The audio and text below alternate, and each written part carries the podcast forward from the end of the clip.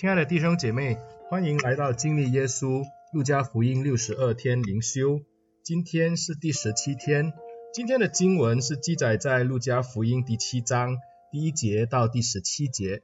路加福音第七章第一节到第十七节这样记载：耶稣对百姓说完了这一切的话，就进了迦百农。有一个百夫长所宝贵的仆人害病快要死了，百夫长风闻耶稣的事。就托犹太人的几个长老去求耶稣来救他的仆人。他们到了耶稣那里，就切切地求他说：“你给他行这事是他所配得的，因为他爱我们的百姓，给我们建造会堂。”耶稣就和他们同去，离那家不远。百夫长托几个朋友去见耶稣，对他说：“主啊，不要劳动，因你到我舍下，我不敢当。我也自以为不配去见你，只要你说一句话。”我的仆人就必好了，因为我在人的权下，也有兵在我的以下。对这个说去，他就去；对那个说来，他就来。对我的仆人说你做这事，他就去做。耶稣听见这话就稀奇他，转身对跟随的众人说：我告诉你们，这么大的信心，就是在以色列中，我也没有遇见过。那托来的人就回到百夫长家里。看见仆人已经好了。过了不多时，耶稣往一座城去，这城名叫拿因。他的门徒和极多的人与他同行。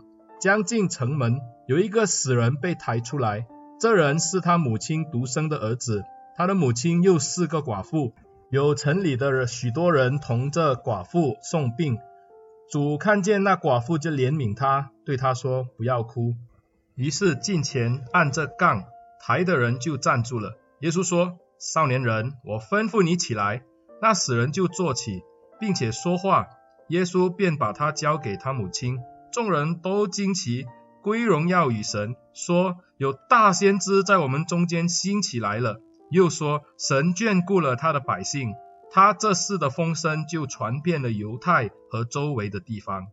今天的经文就读到这里。路加在这里记载了两个很特别的事项，看起来他们都像是在彰显耶稣的能力与权柄。可是当我们再详细的往下看，我们会看到路加的编排是有他自己的意思。首先的事迹就是耶稣在迦百农医治了一个百夫长，他患病几乎要死的仆人。耶稣在迦百农就遇见了几位长老来向耶稣祈求，因为呢，当地有一个百夫长，他的仆人。得了重病，几乎要死了。他风闻过耶稣的事情，他就要求这个长老们来替他求耶稣。百夫长是在当时的罗马的一个的军官的一个的阶级。从名字看来，我们大概可以理解，他的手下可以管制的兵丁大概有一百人或者更多。因此呢，他在迦百农算是一个官，而且这个的官不属于犹太的政权，而是属于罗马的政权，是属于统治者阶级的政权。但是这位的罗马的军官却在当地相当的受欢迎。这些长老说他是配得耶稣的医治，因为他善待犹太人，也在建立会堂上给予他们帮助。耶稣听闻就立时跟他去了。只是快到这个百夫长家中的时候，百夫长倒是打发他的几位朋友出来，要求耶稣不用到他的家去。从这些的记载，我们可以理解一下这位百夫长对犹太人的态度。他既是一个罗马的军官，他绝对有这样的权利，是要求或者命令耶稣立刻到他的家去医治这位的仆人。但是我们看见他并没有使用他的权利，反而跑来。祈求这些的长老替他求情，因为他理解犹太人的习俗，也知道这些的拉比们的一些禁忌。外邦人在犹太人当中被视为不洁净，因此拉比都不太要跟外邦人啊来往。他们既是看这些外邦人是一个不洁净的群体，甚至也会轻看他们。所以这个的百夫长他理解这件的事情。所以他是先要求这些的长老替他求情。由此我们可以看见，这位百夫长对耶稣医治的能力是一点怀疑都没有的。在他看来，耶稣绝对能医治他的仆人，只是他愿不愿意过来，那才是他所担忧的。因此他派这些长老过去也是这个的原因。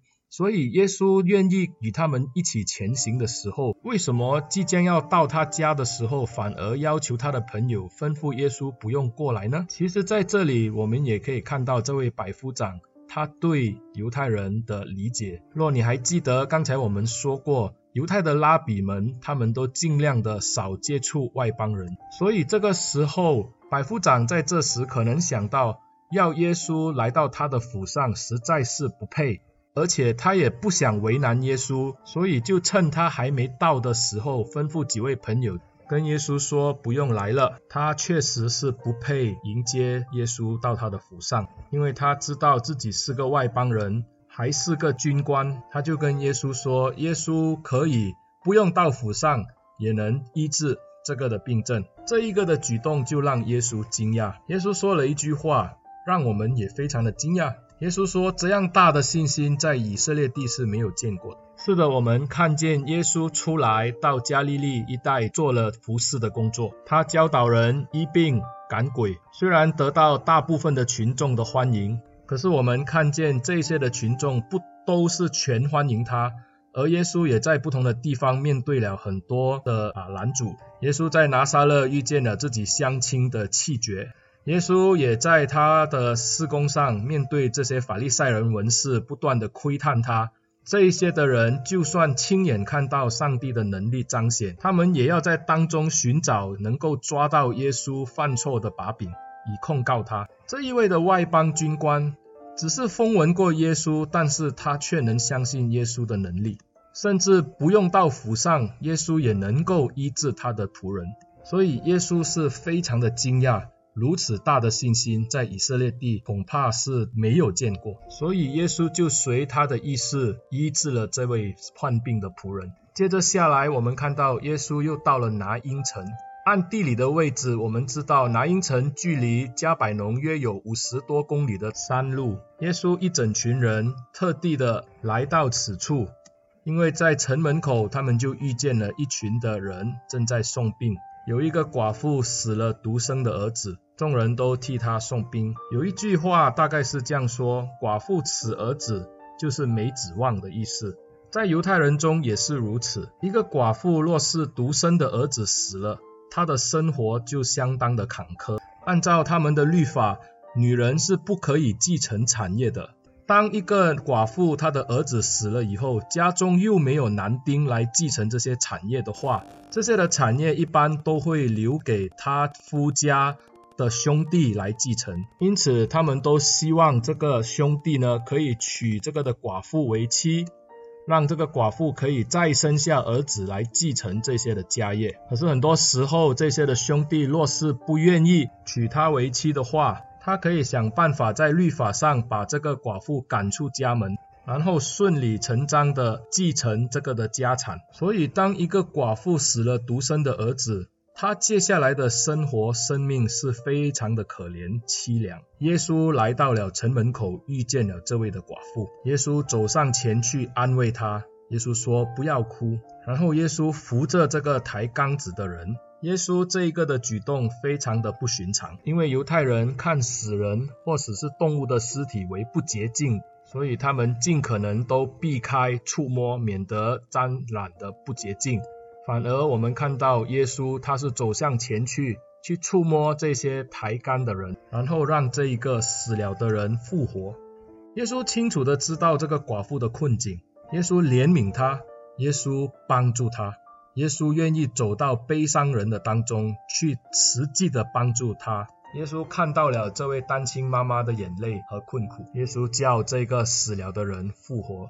而耶稣所做的这件事，其实对犹太人来说是相当的熟悉的，因为在旧约列王记上下里面就记载了两位大先知曾经叫死人复活，那就是以利亚和以利沙。而伊丽莎在书念让这一个寡妇的儿子复活，书念离开拿因其实也不过是五公里的路程，所以百姓们看见这件事情就大声的欢呼说，有大先知在我们当中了。对他们看来，耶稣的能力是超乎他们想象，而且呢，耶稣能够叫死人复活是何等的伟大。但是我们看见路加的记载，把这两件事情放在一起的时候，路加却是让我们有另外的看法。一个外邦的军官，一个死了儿子的寡妇，他们都是在犹太人当中被视为不洁净，而且是困苦流离的人。耶稣却愿意走到他们当中，把上帝的怜悯带到他们的生命里面。因此，我们必须要理解到，在路加记录的上帝的大能大力和权柄之下，其实背后是带着上帝的怜悯与恩慈。神眷顾困苦流离的人。神愿意贴近伤心痛苦的心，让我们一起低头祷告。亲爱的主，我们感谢你，因为你体贴我们的内心的软弱，你也看到我们的困苦流离。我们不能靠自己胜过这一切，但耶稣愿意走进我们的生命当中，怜悯我们，触摸我们心中最黑暗的地方，洁净我们，让我们可以重新有新的生命，有盼望。我们感谢主耶稣，愿上帝继续的带领我们，奉耶稣的名祷告，阿门。亲爱的弟兄姐妹，谢谢你们的收听，但愿你们把这个的音频分享给你们教会的弟兄姐妹、你们的朋友收听，让他们也可以在当中经历上帝的美好。愿上帝祝福你们，谢谢。